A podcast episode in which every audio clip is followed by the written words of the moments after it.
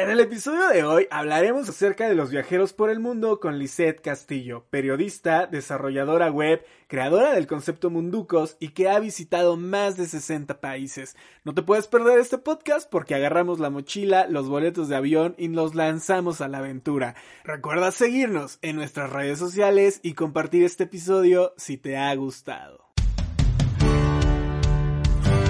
En el arte de charlar creamos un espacio con especialistas, expertos y amigos en el que hablamos acerca de todos, sí, todos esos temas que nos causan enredos en nuestra cabeza.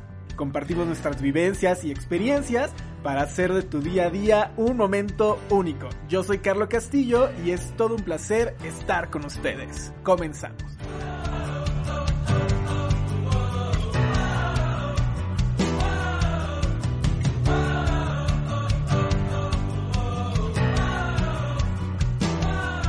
Amigos, amigas del arte de charlar, sean bienvenidos a una emisión más de este podcast. Y el día de hoy la verdad es que estoy muy emocionado porque vamos a hablar de un tema que la verdad me encanta, me fascina, ustedes sabrán que soy fan de viajar, de agarrar la mochila, comprar unos tickets de avión eh, y aventarme a la aventura.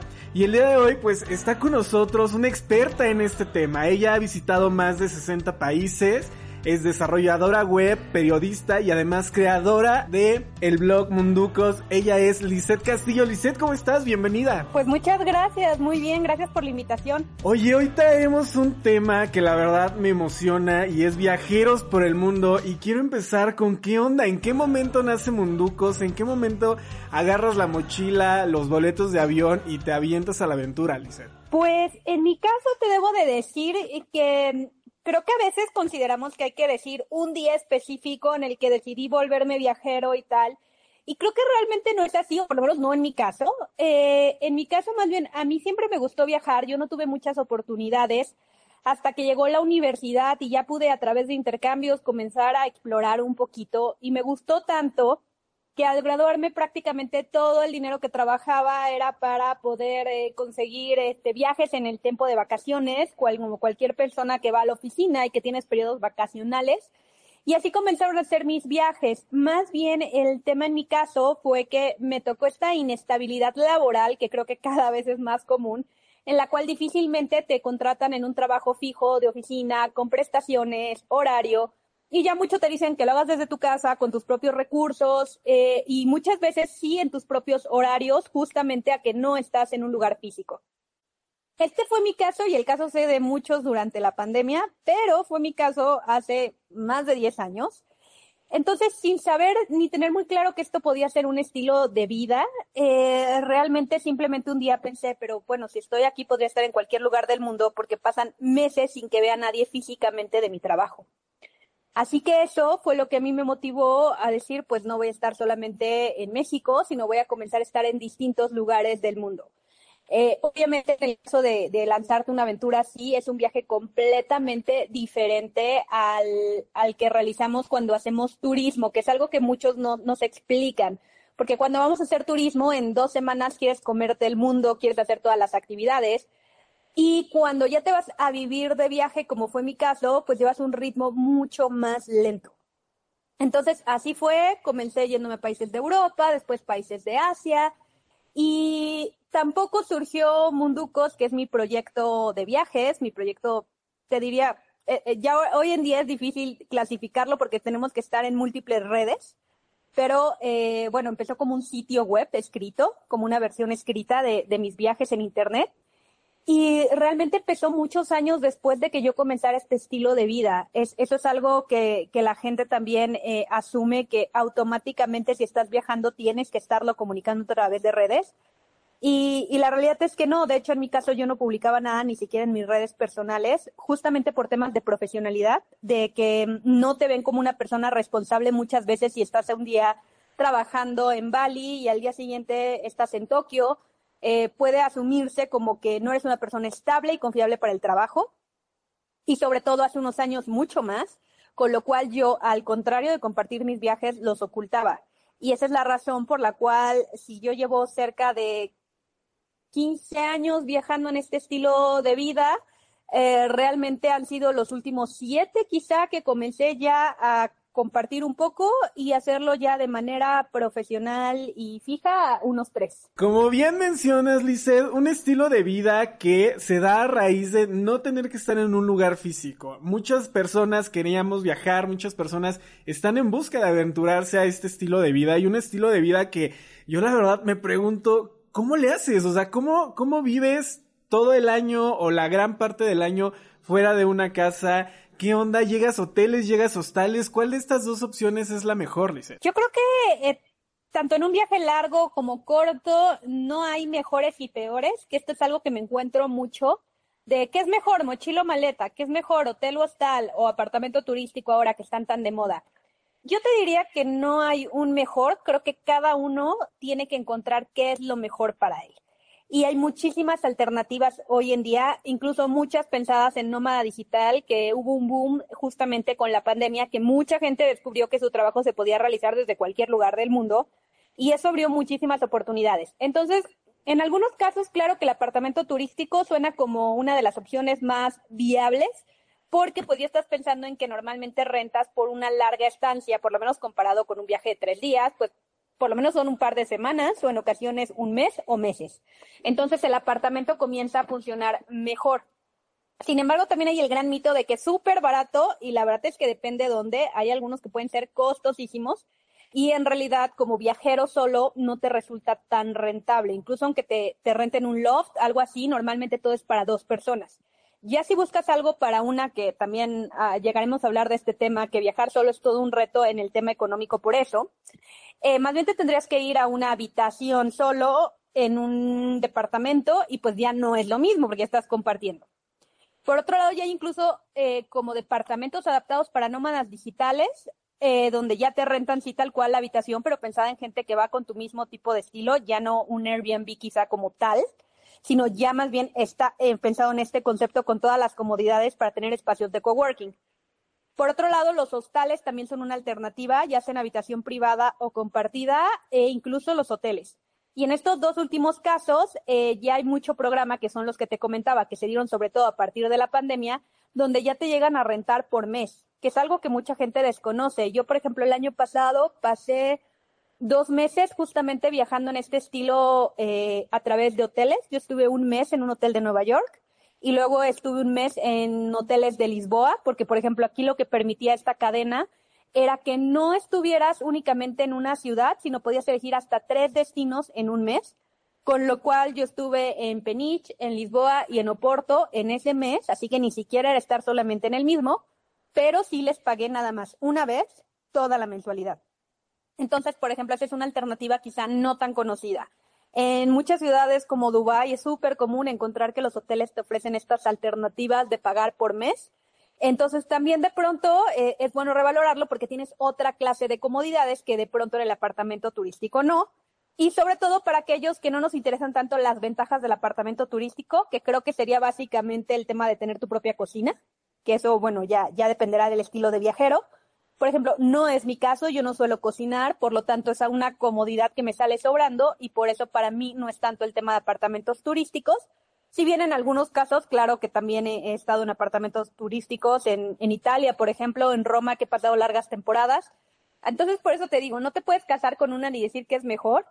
Simplemente cada estilo de viaje, cada cosa que tú busques, eh, definitivamente hay que buscar cuál es la mejor opción. Nos acabas de mencionar dos características de un nómada digital. La primera es que justa esta parte de buscar en dónde quedarse y la segunda, la cocina.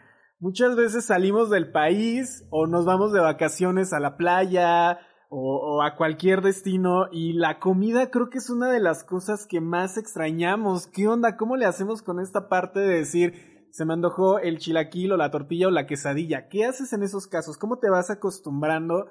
A la cultura y a la comida de cada país.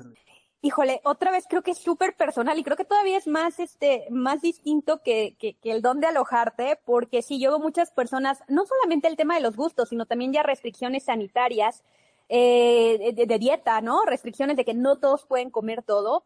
En mi caso yo tengo la fortuna que como absolutamente todo, me gusta todo. Para mí, comer es parte del viaje y de lo que más disfruto y esa es una de las grandes razones por las cuales no me interesa tener una cocina. Y es porque así puedo salir a los restaurantes locales, pedir el menú local y voy experimentando cosas que no podría, porque si tienes la cocina normalmente vas a buscar lo más similar a lo que tú te cocinarías en tu casa. Y para eso yo me quedo en mi casa, en mi opinión, o sea, para mí, para mí es parte del viaje salir desde el cafecito en la mañana y buscarme eh, con qué lo complemento, que en cada lugar el desayuno es súper diferente, es, es, increíble, creo que varía más a veces que la misma comida, lo que se acostumbra a desayunar. Y también lo mismo, salir a experimentar la comida, que no necesariamente tiene que ser más costosa. De hecho, en países del sudeste asiático, por ejemplo, resulta mucho más económico salir a la calle a comer, donde de pronto puedes encontrar el menú por cuatro dólares hasta tres dólares, que realmente si vas al súper a comprar, porque cuando eres una sola persona, eh, pues eso nos pasa creo que a todos, incluso cuando vivimos solos, no importa si sea de viaje o no, se te quedan cosas, tienes que congelar porque no te venden uno de cada cosa, sino que son varios normalmente. No están pensadas las cosas normalmente para, para personas solas, y perfecto, si puedes congelar está muy bien, pero cuando no vas a estar tanto tiempo, no resulta luego tan viable y se te echan a perder las cosas. Y esa es la razón por la cual a mí tampoco me acomoda mucho el tema, el tema de la cocina. Muchos viajeros sí les acomoda, claro que hay que saber qué comprar y tal, y sí hay opciones, pero digo, en lo personal, a mí, para mí parte del viaje es salir a buscar, experimentar la comida, entonces, por lo tanto, pues no me resulta quedarme en casa, ¿no? Eh, bueno, departamento turístico, ¿no? Que llegas y también eso de cuando digo casa, no, no, no me refiero a mi casa, casa, sino al lugar que llego lo consideras luego, luego tu hogar cuando eres nómada porque hay que irse adaptando, desapegarse a las cosas y es como donde estás viviendo y, y ya como tal. Y lo que sí creo que viajero de corta estancia o larga hay que ser muy cuidadoso porque no todos estamos acostumbrados a todos los sabores y a todos los productos gran error que veo entre los viajeros es llegar a querer experimentar todo el día uno. Y por ejemplo, decimos, no, es que somos mexicanos, entonces yo no tengo problema con el chile de India o el chile de Tailandia. Pero el picante de esos países no tiene mucho que ver con el nuestro, es distinto. Por lo cual, aunque seas mexicano, puedes terminar enfermo el día uno. Peor si ni siquiera estás acostumbrado al picante. Entonces creo que uno, ser muy cuidadoso con esos productos, eh, sí definitivamente sería. Y el dos, tú me decías mucho lo de extrañar. Creo que otro error típico de viajero es querer buscar tus productos en otro país. De pronto si encuentras en el supermercado o desde casa te llevas pues las famosas salsas empaquetadas, incluso ya te venden paquetes de chilaquiles en caja que sí puedes pasar porque sí cumplen con las medidas sanitarias, pues eso bien porque lo compraste en tu país y es más o menos lo que estás acostumbrado. Pero ir a buscar comida italiana o mexicana a un país de Asia puede ser el peor error, porque tú puedes decir, ay, qué tan difícil es hacer una pasta. Y a mí se me antojó la pasta, pero no es la comida local, por lo cual es la que suele estar congelada, la que suele no ser fresca y la que suele no saber preparar. Y yo te diría que el 95% de la gente que me ha dicho que se enfermó de viaje es porque quiso comer su comida en un país que no venía al caso. Entonces creo que también irse adaptando, ese puede ser un gran consejo eh, para no terminar enfermo y pues más bien llevarte tú un par de productos si es que extrañas mucho tu picante. Eh, por ejemplo, los, argentinos que viajan mucho con el mate, o sea, cada, cada país tiene lo suyo, sí. Te lo puedes terminar llevando, pero te recomendaría desde tu país o comprarlo en tiendas donde consigas el mismo producto, porque si no puede terminar siendo un caos. Sí, sin lugar a duda, creo que la comida y experimentar los sabores de otros países es parte de viajar, parte de disfrutar y de adentrarte dentro de la cultura de, de un sitio, ¿no? Creo que la comida, desde la callejera hasta los restaurantes, hasta los lugares con estrellas Michelin, son muy importantes y hablan muchísimo acerca de un país, Lisette. Oye, Aquí me surge otra duda. lo cierto es que a mí me encanta viajar solo. Es una de las cosas que más disfruto en la vida. Y tú hace unos días, hace unas semanas, subías un reel acerca del por qué viajabas sola. Y, la verdad es que inspiras a muchas personas. Eh, inspiras a muchos a agarrar la maleta, a subirte al avión, al autobús y adentrarte, ¿no? Las rutas que planeas, la verdad es que en lo personal he seguido muchas de tus rutas en todos los destinos que sigo. Y y aquí es donde sale la siguiente pregunta. ¿Cómo te avientas a viajar sola? Y, en tu caso, que has visitado más de 60 países. Pues, nuevamente, te digo, mi, caso nunca ha sido eh, tan dramático como veo de pronto los de algunos de renuncié a todo y me fui a viajar, o me quería encontrar a mí, a mí misma, o me rompieron el corazón. Eh, hay historias muy, muy dramáticas o, muy intensas, ¿no? No, no, no, no, no, sin no las menosprecio, pero me refiero a que de pronto mis historias tal vez no son tan apasionantes como, como la gente se lo espera. En mi caso fue muy básico. Yo estaba en la universidad, tenía un intercambio para irme a Europa que incluía un pequeño tour por varios países europeos y luego quedarte un mes en Barcelona estudiando un par de materias de escuela de verano. Me lo cancelaron me ofrecieron otro, me lo volvieron a cancelar porque no se estaban inscribiendo suficientes alumnos y pues no les resultaba rentable. Total que al final ya únicamente conseguí la escuela de verano, pero sin el viaje y para mí ir a Europa por primera vez y solamente llegar a Barcelona y estar tan cerca de París, de Roma, no era opción para mí. Así que ya considerando que ya estaba el dinero justamente para ese tour, pero bueno, ya no lo iba a ofrecer la escuela, yo dije, tengo el tiempo, tengo el dinero, me voy de todas formas y yo me armé el tour, lo mismo que iba a hacer con la escuela, pero por sola porque no había tour de la escuela, ya no ofrecía nada, solamente las clases de verano. Y, y tal cual, me fui así, te digo, yo no lo pensé como algo peligroso, como algo distinto, simplemente para mí fue como algo práctico. Y creo que así lo deberían de tomar muchas personas.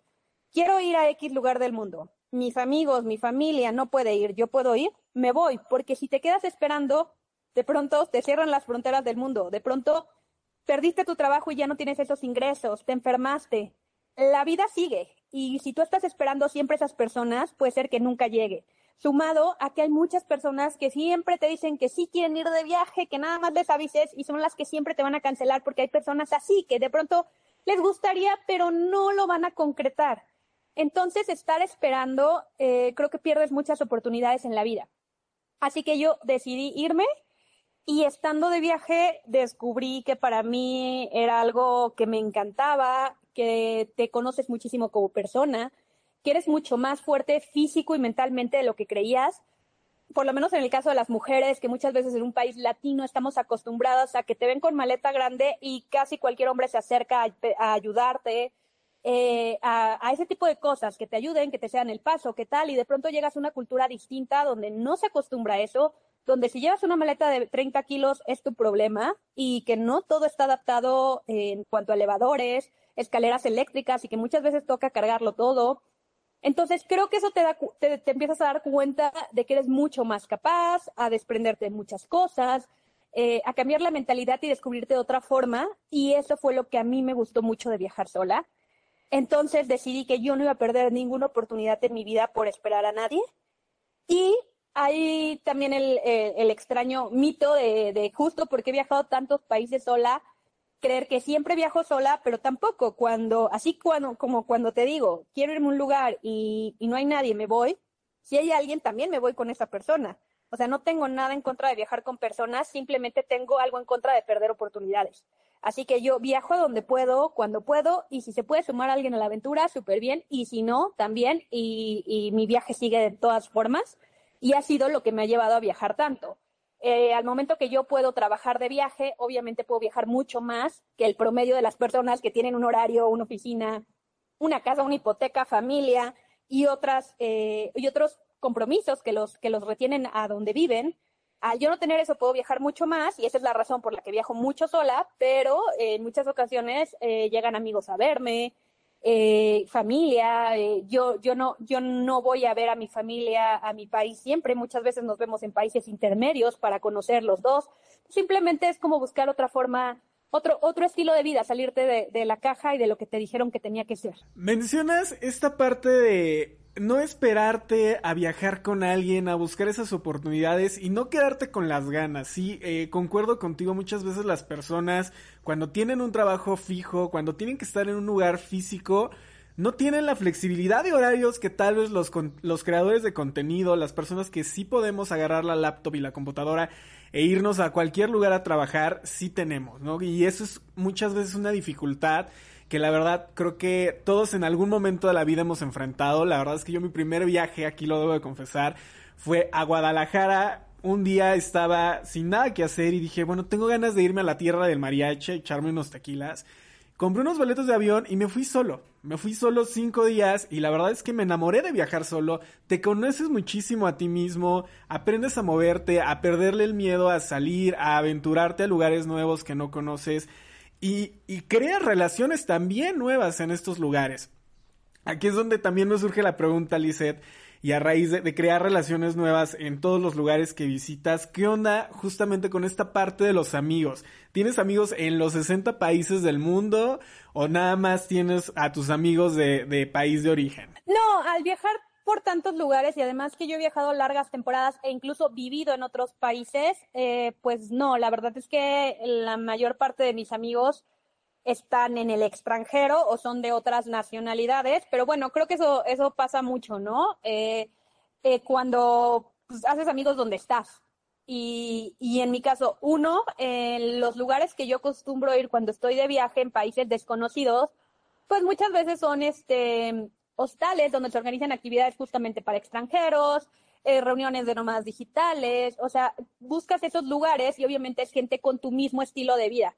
Por eso a mí muchas veces me sorprende tantas preguntas o, tanto, tanta sorpresa, porque cuando ya eres parte de este mundo te das cuenta que somos muchísimos y de que de especial no tienes nada y que de raro no tienes nada, pero con la gente que te llevas, así como los que les gusta el fútbol, que van a partidos de fútbol, que juegan fútbol, que pertenecen a equipos de fútbol, pues sus amigos son de, ese mismo estilo, ¿no? Y si yo les digo, ay, ¿en serio te gusta el fútbol? Pues sí, y somos muchísimos porque se conocen, ¿no?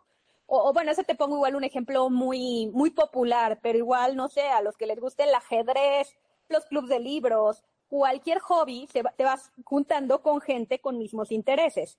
Lo mismo ocurre cuando estás de viaje, por ende conoces mucha gente que tiene el mismo estilo de vida, los mismos intereses, y, eh, pues por eso haces amigos de, de, de, todo el mundo realmente. O sea, tengo amigos de, de Israel, amigos de España, de Italia, eh, de Inglaterra, de Brasil, Francia, um, o sea, muchísimos países, porque la nacionalidad termina siendo lo menos importante. Es más bien el estilo de vida y el gusto de compartir ciertos intereses. Lizeth, qué bueno que mencionas esta parte de la experiencia, de tener varios hobbies y gustos en común con las personas para que puedas empatar y crear relaciones en otros países con extranjeros. Pero aquí en la parte de comunicación me surge una duda. Muchas veces queremos viajar a otros países que no hablan español y tal vez nosotros no hablamos inglés, que en teoría sería la lengua más común a nivel mundial. ¿Cómo le hacemos en estos países que queremos visitar? Tal vez un día yo diga, ¿sabes qué? Me quiero ir a, Londres y todo el mundo habla inglés y yo nada más sé decir, hello, how are you? ¿Qué pasa en esos casos? Mira, aquí sí te mentiría si te digo que siempre va a ser todo fácil, que si hablas español puedes viajar por todo el mundo y todo el mundo te va a entender.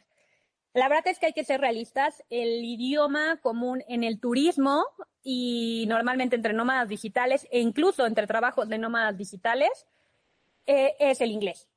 O sea, realmente si quieres aventarte a viajar y sobre todo viajar solo, sí tienes que tener cierto nivel de inglés. Y digo cierto porque también muchos me dicen, es que hablo muy poquito inglés. Y tal vez su muy poquito inglés es que entienden películas, pueden comunicarse, pueden pedir cosas, ya ese es un inglés suficiente. No te estoy hablando, no necesitas una certificación, al menos que si estés buscando estudios o trabajo que te lo sí pidan. Normalmente un nivel de inglés donde tú te puedas dar a entender y comunicar algunas cosas, así como entender es más que suficiente, porque además, eh, así como es el idioma, normalmente no va a ser el idioma como mejor hablado, y te lo digo porque va a haber gente francesa, italiana, tal, todo mundo tiene sus errores, todo mundo tiene su pronunciación, entonces tampoco necesitas ser perfecto porque solamente los angloparlantes se van a dar cuenta, pero sí que te des a entender. Y, y, de hecho, irte con un poquito de inglés es suficiente, pero que ya, ya puedas entender, sí, sí sería básico. Porque hay muchas cosas donde sí lo vas a necesitar. Y ya sea si vas en grupo de amigos, pues que alguien lo hable. Y si vas solo, definitivamente. Porque sí he escuchado muchos casos de personas que se quedan muy solas, porque no son capaces de, comunicarse con otros y por lo tanto de hacer amigos. Ahora, a pesar de eso, si solamente hablas español, tampoco te diría que te limites al 100. De entrada puedes empezar por, ir a tantísimos países donde el español es el idioma. También puedes seguir con este, pues con ayuda de traductores, eh, echarle ganas a, de pronto intentar integrarte y tal, pero ya para un estilo de vida más, eh, como ya más eh, permanente, sí te diría que aprendas inglés y te digo, no tiene que ser altísimo tu nivel, ni siquiera tienes que saberlo escribir, pero sí poderte comunicar terminaría siendo básico para que hagas amistades, pero también para que te facilites la vida eh, en temas de, de dónde me voy a alojar, cómo llego al lugar, cómo pido las cosas, porque es el idioma que yo he utilizado desde Japón, Tailandia, India. También mucha gente desconoce que hay países donde el inglés es el idioma oficial, por ejemplo, India, eh, inglés es uno de sus idiomas oficiales. Eh, también Singapur, Malasia. O sea, me dicen, pero ¿cómo le haces? No creo que hables malayo. No, no hablo malayo, pero uno de sus idiomas oficiales es el inglés. Entonces, también de pronto no sabemos que en muchos países no solamente se habla mucho por temas turismo, sino que también incluso son idiomas oficiales. Entonces no vas a tener ningún problema. En Dubái, por ejemplo, también otro país donde el inglés es uno de sus idiomas. Entonces, mm, eh, definitivamente aprenderlo, sí te diría que yo sí lo recomendaría mucho. Sí, creo que es un elemento básico cuando viajamos al extranjero, justo a estos países que no hablan español, ¿no? O que tal vez pueda que este, hablen un poquillo por ahí de español, como en el caso de Francia, ¿no? Que muchas personas luego llegan y te hacen el comentario de, en Francia no hables inglés, habla español porque si hablas inglés te van a hacer el feo. ¿Qué tan cierto es esto? Yo siento que mucho de eso que te dicen son mitos. Siempre lo que se dice mucho, ¿no? Sal y descubre que todos están equivocados sobre los destinos. Eh, y no es totalmente cierto, pero sí parcialmente. Eh, hay muchísimos estereotipos. Y, por ejemplo, eh, muchas veces preguntas a un francés, oye, ¿de verdad les molesta que hablemos inglés? Y es como, no, o sea, igual le molestaba a mi abuelito. O sea, que tal vez no es falso, ¿no? Pero decían, pero una nueva generación.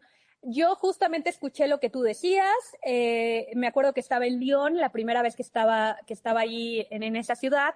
Quería pedir un, una hamburguesa y entonces empiezo en, español a explicarle qué quería. Y el chico no me entendía bien y de pronto me dice, ¿pero que no hablas inglés? Y yo, sí. Me dijo, ¿me lo puedes decir en inglés? O sea, él mismo me pedía que se lo dijera en inglés. Un francés pidiéndomelo, ni siquiera estamos hablando de París, en otra ciudad más pequeña, que por favor le, le dijera en inglés. Y eso aplica en muchísimos sitios. Yo, de hecho, en el último viaje en Francia que estuve, eh, era un poco más complicado por todo el tema pandemia, que de pronto nos pedían requisitos y tal. Yo me acuerdo haber llegado a pedirle ayuda al, al, dueño del hotel, diciéndole, oye, es que no entiendo bien esto, no sé qué. Me tradujo, él estuvo hablando, obviamente sí en francés, a farmacias para ver dónde me conseguían una prueba de emergencia que me hacía falta para, para un viaje. Y, y, a la vez conmigo hablándome todo en, en, inglés y traduciéndome todo y nunca hubo alguna molestia ni nada. O sea, creo que la gente que está en turismo sabe perfectamente que el inglés va a ser el idioma y, eh, y que no siempre, y eso del español, pues puede ser que igual si haya personas que les moleste, pero en la práctica, pues ya el inglés es tan hablado que termina siendo la forma de comunicarse. Lizeth, te pregunto esto porque justo salen muchísimos y muchísimos mitos cuando viajamos, ¿no? Desde el boleto de avión que te sale más barato, cuál es la mejor maleta, dónde viajar, por qué sí, por qué no. Entonces, aquí me surge otra duda, Lizeth, y es, ¿cuáles son los mitos de viajar más frecuentes que tienen? Yo creo que hay muchos. Yo empezaría con, creo que los mayores mitos vienen de las culturas, de decirte que de X nacionalidad son sucios, que X nacionalidad son eh, muy ruidosos, que X nacionalidad son súper ordenados. O sea, yo sí, por supuesto que por algo se hacen esos estereotipos o incluso esos chistes, ¿no? Los típicos chistes del francés, el alemán. Claro que vienen de algún lado, no, no voy a decir que no haya culturas más ordenadas que otras, más limpias que otras, más ruidosas Claro, y eso incluso está medido, ni siquiera es un tema de opinión muchas veces, es un tema medido, ¿no? Estadísticamente, y por supuesto que sí. Pero a pesar de todo lo que te dicen, yo me he dado cuenta que, que tienes que ir a, a, a vivir el lugar un poco quitándote esos estereotipos para hacerte tu propia impresión, porque definitivamente no todo lo que dicen es así o completamente cierto. O lo que decíamos de, de, los, de Francia Sí puede ser que antes fuera así el país, pero también los países evolucionan. Hay países como Emiratos Árabes Unidos o Singapur, que hace 50 años no eran nada de lo que vemos hoy en día. Entonces, ¿cómo podemos mantener esas ideas que tal vez hace unos años eran ciertas de países pobres, países atrasados, y de pronto hoy hablamos de los países mega avanzados del mundo? Entonces, así como han evolucionado, pues por supuesto que también la cultura, y de pronto, por eso no irnos siempre con esas ideas de, que en ese país son súper honestos o en este son súper deshonestos, aquí seguro te asaltan, porque creo que hay, que, hay que ir un, un poco más allá. También consideremos la globalización. que hoy en día te puedes encontrar gente de todo el mundo en todos los países y eso también hace que no necesariamente la experiencia sea como tan te la vendieron. Oye, hablemos un poquito acerca de crear contenido. ¿Qué onda con la maleta? ¿Cómo es que te llevas el tripié? ¿Cómo es que jalas todo lo que necesitas para crear todos estos blogs que semana tras semana nos subes? Y además, ¿qué maletas son las que tú nos recomiendas para viajar? Mira, ese creo que, que para mí sería el gran mito, lo de que necesitas mucho equipo para crear contenido. Y eso también creo que sí, efectivamente, antes, por el tipo de cámaras que había que llevar, los drones, qué peso tenían, o sea, o, incluso quién podía llevar un dron antes o, poder comprarlo. Sí, definitivamente antes era una historia, pero actualmente es otra completamente diferente.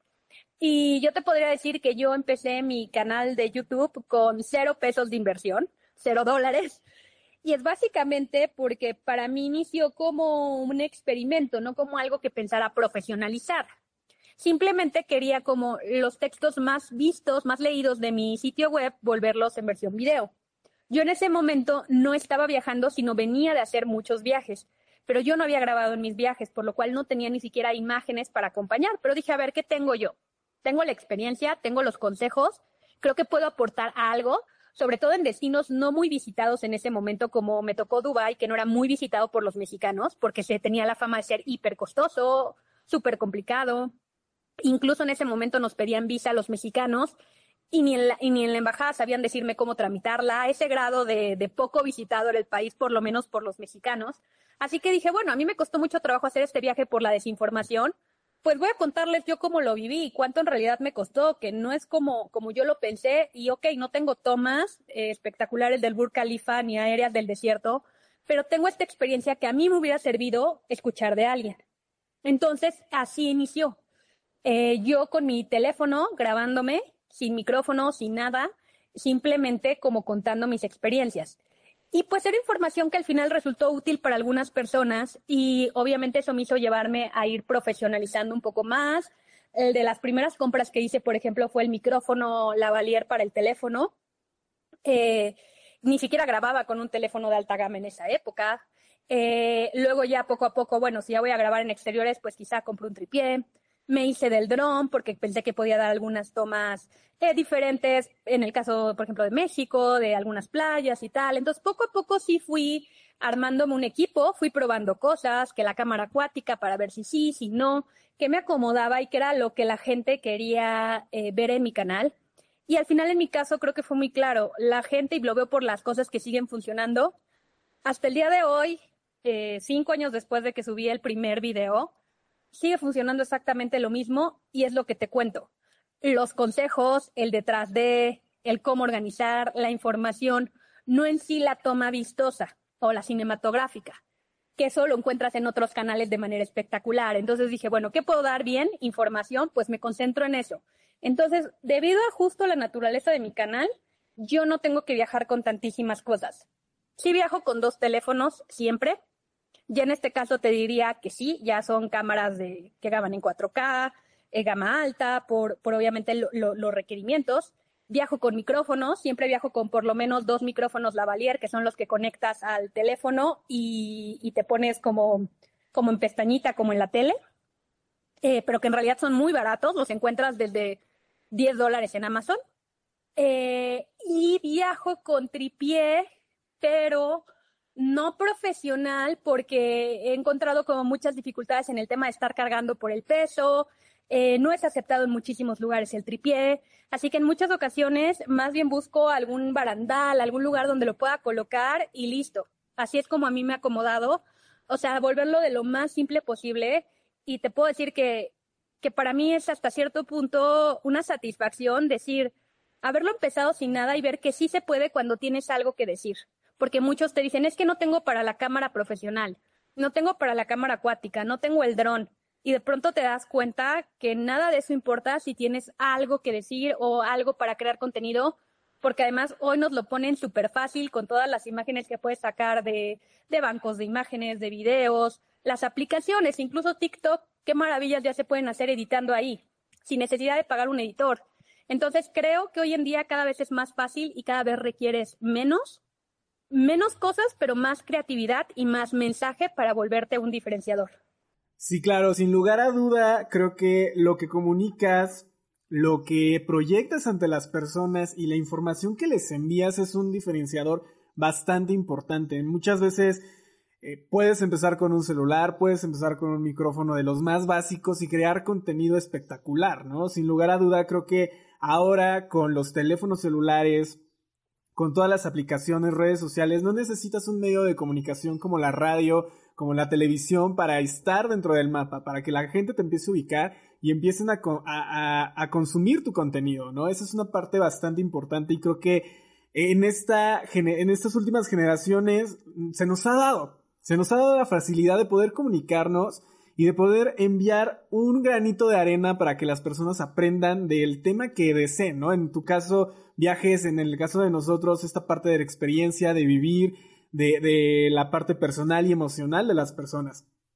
Lizeth, has visitado infinidad de ciudades y me gustaría saber cuáles son tus cinco ciudades favoritas. Bueno, creo que esa siempre es como, es pregunta típica y pregunta muy difícil de contestar, ¿no? Porque también muchas veces depende el que tanto te gusta un viaje o una ciudad, como de cómo estás en ese momento, ¿no? Emocional, eh, tú cómo te sientes, o sea, hay como ciudades que me traen como tan, tan buenos recuerdos, es como pensar en esa y es una sensación, no en sí haber visto un atractivo turístico, ¿no? Entonces, por eso a veces es como difícil contestar eso, porque creo que va mucho con, con el momento que estás de tu vida.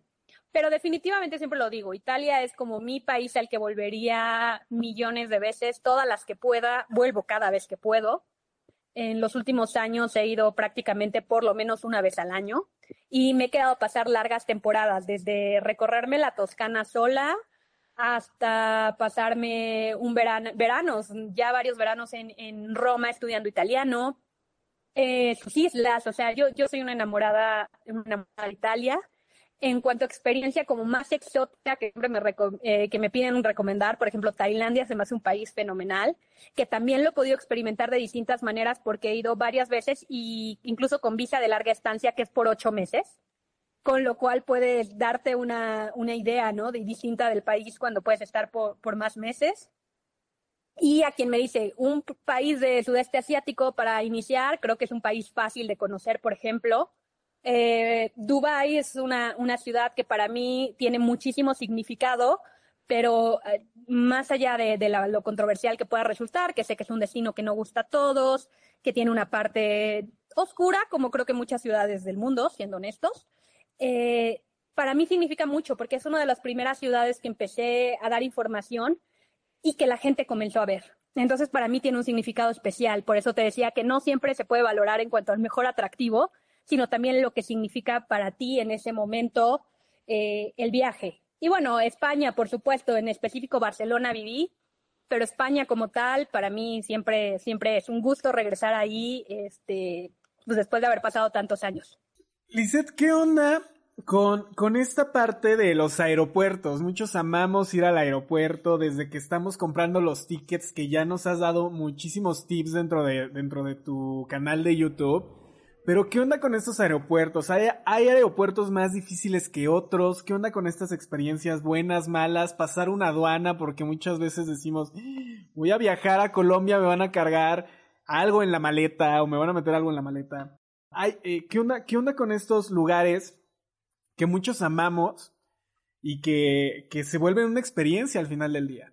Creo que los aeropuertos son más fáciles de lo que la gente eh, cree al final, eh, justo he hecho incluso tutoriales, porque después de estar visitando muchos, me di cuenta que al final, pues la estructura era la misma. Los símbolos son los mismos. No importa que sea en Japón o que sea en Tailandia, Singapur, eh, Estados Unidos, al final la estructura es igual. Creo que imponen mucho, mucho a, los viajeros y por supuesto que hay razones porque pues, te pueden terminar deteniendo, puedes perder tu vuelo, o sea, claro que implica muchos procesos, pero creo que facilita mucho el hecho de que todos manejen la misma estructura de llego, busco mi pantalla de check-in, voy a entregar mi equipaje, paso seguridad, migración en caso de que aplique, eh, salas de espera, bordaje, o sea, creo que, creo que de pronto son más sencillos de lo que parecen, pero entiendo que impongan porque además hay unos muy grandes en el mundo. Y aunque todos tengan la misma estructura, No es lo mismo hacerlo en un aeropuerto de pueblito que en un aeropuerto de mega ciudad donde hay muchísimas conexiones y es enorme. Entonces, yo, por ejemplo, a mí me gusta disfrutar la etapa del aeropuerto. Como dices, es parte del viaje y muchos la disfrutamos, pero por lo tanto, para disfrutarla siempre voy con mucho tiempo. Muchísimo tiempo. Prefiero exagerar el tiempo que voy a llegar antes a ir con estrés porque además de pronto como viajeros no consideramos ciertas cosas. Por ejemplo, a mí me tocó viajar en el año nuevo chino, que pues claro, nosotros pensamos como occidentales en la Navidad, ¿no? Entonces dices 24, 25 son días igual complicados en aeropuertos, pero de pronto te das cuenta que el día que más gente se moviliza al año en el mundo es el año nuevo chino y que los días previos es una locura los aeropuertos y de pronto no nos cae el 20 de que igual el lugar donde estás eh, pasa algo importante y puede ser un caos el aeropuerto. Ahora, pues con el tema de pandemia, pues también, ¿no? O sea, se ha complicado mucho, mucho los aeropuertos, eh, que no puedes llegar mucho tiempo antes, pero tampoco mucho después, o sea, hay de todo, ¿no? Entonces, eh, creo que sí, definitivamente exagerar en el tiempo de llegada para hacer todos los procesos. Hay algunos muy lentos, por ejemplo, el de Berlín, el nuevo, el nuevo aeropuerto tiene una fama de ser de los más lentos del mundo y es que las revisiones son bastante estrictas. Entonces, creo que para que no se vuelva estresante, definitivamente irte con tiempo sería mi mayor consejo y exagerar. O sea, incluso exagerar, irte a tomar ahí el cafecito, hasta conseguirte un plan de salas VIP si vas a estar viajando mucho, pero así te desestresas muchísimo. Sí, sin lugar a duda, creo que la comodidad en el aeropuerto es algo que siempre hay que buscar. En mi caso también, siempre las salas VIP o irte a meter a un restaurancito que regularmente no están llenos a comparación de las salas de espera donde llegas y todo el mundo se está peleando por el lugar eh, o, ya te robaron algo, ¿no? O que pueda pasar algo por ahí raro y extraño. Eh, pero, pero sí, o sea, sin lugar a duda, el aeropuerto creo que es una de las cosas favoritas que todos los viajeros en algún momento debemos de experimentar. Eh, ha sido un placer tener esta charla contigo. ¿Con qué nos quedamos? Viajemos solos, aventémonos a la aventura, porque viajar es vivir, viajar es conocer, es crear nuevos criterios acerca de la cultura de otros países y aún más importante, ampliar el tuyo, ¿no? Que creo que es una de las partes que más nos emocionan al viajar a muchas personas. Pero antes de irnos, déjanos tres tips para planear nuestros viajes que sí o sí debemos de tomar en cuenta, Lizeth. Yo creo que el primero que te diría, eh, obviamente todos queremos lugares que queremos ver, no estoy en contra de eso, pero también de pronto empieza a experimentar sitios tal vez no tan conocidos. Tal vez te sorprendan y normalmente los no tan sonados también suelen ser muy económicos. Así que no, no, estoy en contra de ir a París, por supuesto, hay que ir una vez en la vida, pero también, ¿por qué no pensar en hacer una ruta por Europa del Este y terminar en Macedonia del Norte? O sea, creo que si está en tus posibilidades, como que no te cierres únicamente a lo súper conocido, sino intentar experimentar algo diferente. También lo segundo, ser muy organizado eh, y sobre todo más bien diría viajero informado. Eh, veo mucho que dicen, no, pues que yo estaba de vacaciones, ¿cómo vive enterar que iban a cerrar fronteras? Pero es que estar de vacaciones no, no deja del mundo de seguir y por ende eh, es nuestra responsabilidad como viajeros, más en momentos donde literalmente te pueden cerrar fronteras, donde hay muchos temas sanitarios, eh, políticos, o sea, creo que ser viajeros informados sí sería como un, siempre lo ha sido, pero ahora creo que no queda duda que es necesario y que estar de vacaciones no quiere decir desconectarte del mundo, porque de verdad te puedes encontrar como en un, en un gran conflicto. Y el tercero sería como eh, reservar como todo en lo posible modificable o cancelable. O sea, los planes ya vimos que pueden cambiar de un momento a otro. Eh, y ahora, justo con todo el tema de la pandemia, se desató mucho también esta tendencia de que todo sea cancelable, ya cada vez menos, pero bueno, sí, sí hubo como periodos de gracia donde prácticamente cualquier vuelo era modificable, cancelable sin recargos y tal. Pero creo que es algo que debemos de seguir manteniendo eh, esa, eh, intentar siempre revisar exactamente cuánto dinero nos estamos jugando, porque creo que muchos antes de la pandemia creían, no, pues si cierran el mundo, obvio me regresan mi dinero, ¿no? Como que asumías, ¿no? Obviamente me van a dar mi dinero. Y de pronto, oh sorpresa, que pues sí hubo aerolíneas que sí, pero otras que no. Hubo hoteles que sí, otros que no. Entonces creo que, que ahí queda nosotros como viajeros siempre estar revisando muy bien cuáles son las políticas de modificación, de cancelación, porque al final nos jugamos mucho de nuestro dinero en un viaje y, pues no queremos perderlo.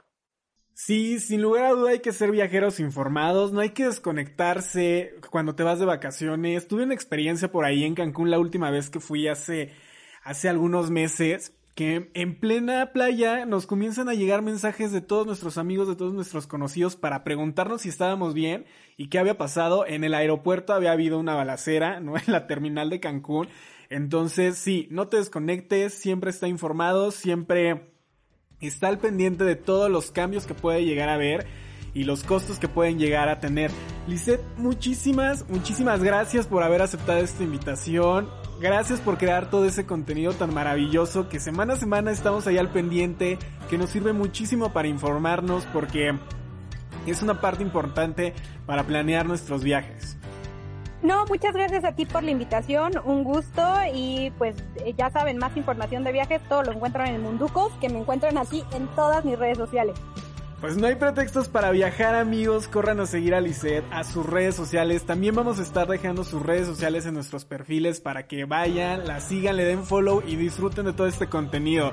Una vez más a todos, muchas gracias por sintonizarnos en este episodio. Yo soy Carlo Castillo y recuerden seguirnos en nuestras redes sociales.